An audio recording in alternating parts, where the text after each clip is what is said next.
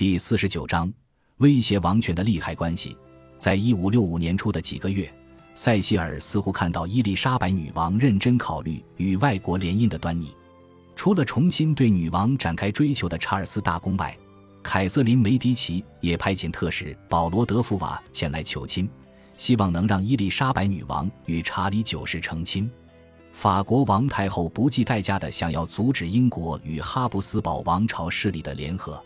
伊丽莎白女王私下对此兴趣缺缺。她已经三十一岁了，但查理九世才十四岁。他告诉西班牙大使唐迪亚哥，他一点也不喜欢让诗人在礼堂外嘲笑他老牛吃嫩草。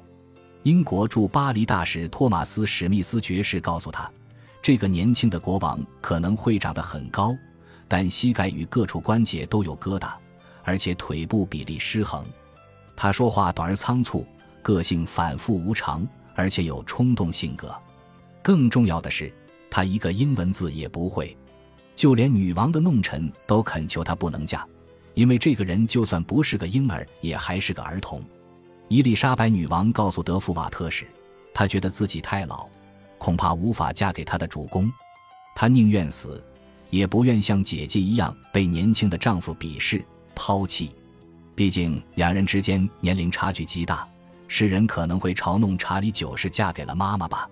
德福瓦特使感觉受到屈辱，便暗示此事到此为止。然而，伊丽莎白女王依然希望维持与法国的邦谊。避免法国再度与苏格兰交好联手，同时，他也希望暗示哈布斯堡王朝想要追求他的人不只有他们。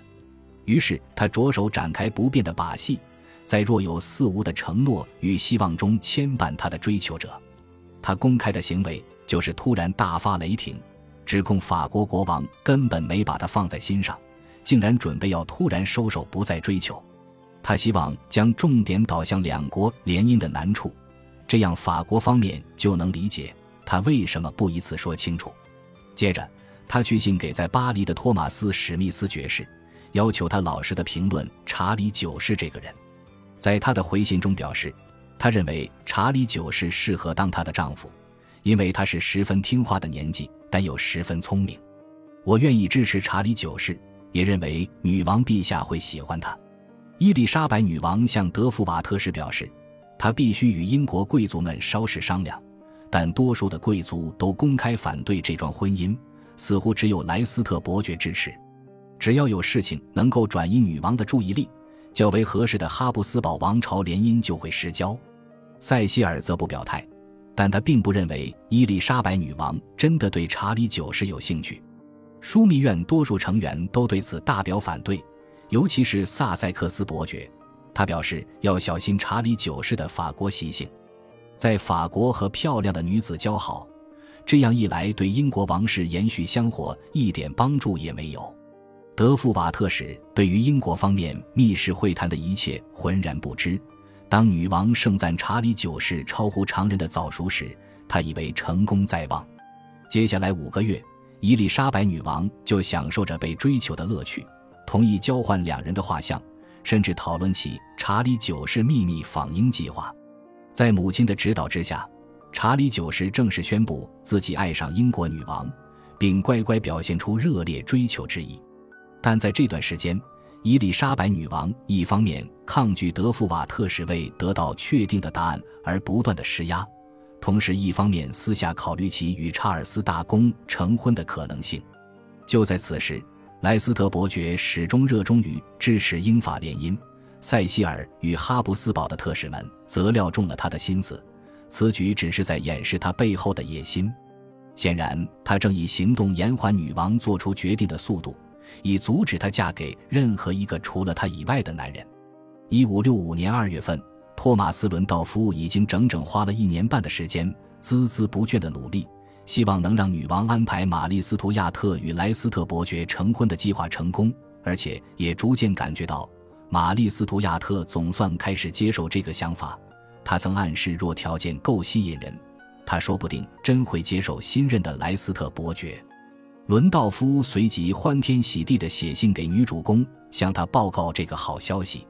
接着，他尝到了挫败的苦涩。塞西尔回信给他，表示女王已改变心意。同时也在苏格兰女王玛丽斯图亚特与莱诺克斯伯爵夫人的要求下，决定答应让达安里勋爵亨利史都华前往苏格兰，表面上则以家族事由为借口放行。伊丽莎白女王不是傻瓜，对于他想前往苏格兰的原因清楚得很，尤其是后来，许多人都相信伊丽莎白女王对达安里勋爵的了解多过玛丽斯图亚特，让达安里勋爵离开。是基于他相信，若给玛丽斯图亚特够多的饵，总有一天他会上钩。在达安里勋爵抵达苏格兰的前三天，据传幽灵战士们在深夜的爱丁堡街头起了冲突，许多迷信的人深信这暗示着恶事即将发生。玛丽斯图亚特一点也不相信这些传言。二月十三日，当达安里勋爵抵达爱丁堡时，他给予温暖的欢迎，他马上对他深深着迷。詹姆士梅尔维尔爵士表示，玛丽斯图亚特努力地控制他的情感，但他很快就陷入情网，无法与达安里勋爵稍离。现年十九岁，比玛丽斯图亚特小三岁的达安里勋爵的体格非常有魅力。他是个卷发又礼数周到的年轻人，而且还很有成就。他写的信非常优雅，有精湛的鲁特琴技，对运动也十分在行。玛丽斯图亚特认定他是世上最有吸引力。也是拥有最佳身材比例的修长的男子，但他还不知道，在那温文儒雅的外表下，达恩里勋爵其实是个被宠坏的、莽撞的、放纵的、性格不稳定的、具有攻击性的，而且非常笨拙的人。对达安里勋爵的怦然心动，让他蒙蔽了双眼。玛丽斯图亚特决定将国家与社会公益的考虑摆在一边。对苏格兰贵族们的反对声浪及小心为上的建议也全都充耳不闻。玛丽斯图亚特并未表明他对达安里勋爵的情感，是年二月却两度写信给伊丽莎白女王，表示希望可以确定继位事宜。三月十五日，伦道夫送交伊丽莎白女王的回应信中写着：若他的好表亲玛丽斯图亚特同意嫁给莱斯特伯爵，伊丽莎白女王将会给予莱斯特伯爵各种荣耀。同时也会私下运作完成玛丽斯图亚特的心愿，但他并不愿意正式面对玛丽斯图亚特的要求，也不愿意在他自己结婚或正式确定终其一生独身前公开此决定。他近期内就会决定其中一个答案。得到这样的答案后，玛丽斯图亚特尽情地哭了个痛快，表示伊丽莎白女王此话十分邪恶。并指控伊丽莎白女王伤害了她，浪费她的时间。此时，玛丽斯图亚特已然深深爱上达安里勋爵。当他因风疹重病时，玛丽斯图亚特害怕他死亡，简直像发狂了似的，而且一点也不隐藏他的感受。他甚至不顾可能感染的风险去探望他，甚至亲自照顾他。当他总算康复，他已经确定自己要嫁给他了。根据伦道夫表示。他的心意非常明显，但他的宫廷顾问则持保留态度。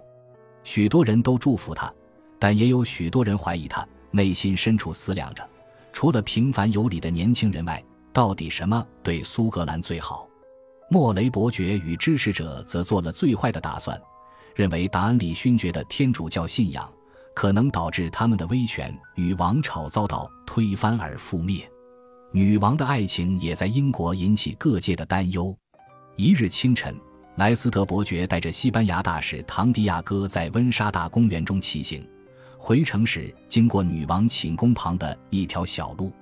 莱斯特伯爵忽然动了戏弄的念头，便开始大呼小叫，宣布莱斯特伯爵驾到。女王竟出现在窗边。唐迪亚哥诧异地看到，女王穿着十分透明的睡袍，而且完全不在意自己的衣着随便。便与莱斯特伯爵打招呼。宫里上上下下都知道，每天早上女王着装时，莱斯特伯爵都会到女王寝宫一会儿。每当莱斯特伯爵将连衣裙递给她时，都会得到女王的一个吻。连衣裙可是那个年代的女性贴身衣物，因为这些传言，让莱斯特伯爵与诺福克公爵的不和更甚。当年三月，在怀特霍尔宫的网球场上。丑陋的意外发生了，两位爵爷当时正在女王面前比赛网球。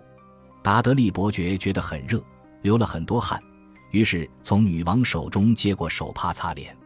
在他如此不敬的举动震慑之下，诺福克公爵大发脾气，指称莱斯特伯爵太过无礼，誓言用球拍痛揍他的脸。若非女王在旁惊声尖叫要他住手，他可能真会这么做。后来受到女王怒气波及的是诺福克公爵，而不是莱斯特伯爵，而此事对两人关系一点帮助也没有。感谢您的收听，喜欢别忘了订阅加关注，主页有更多精彩内容。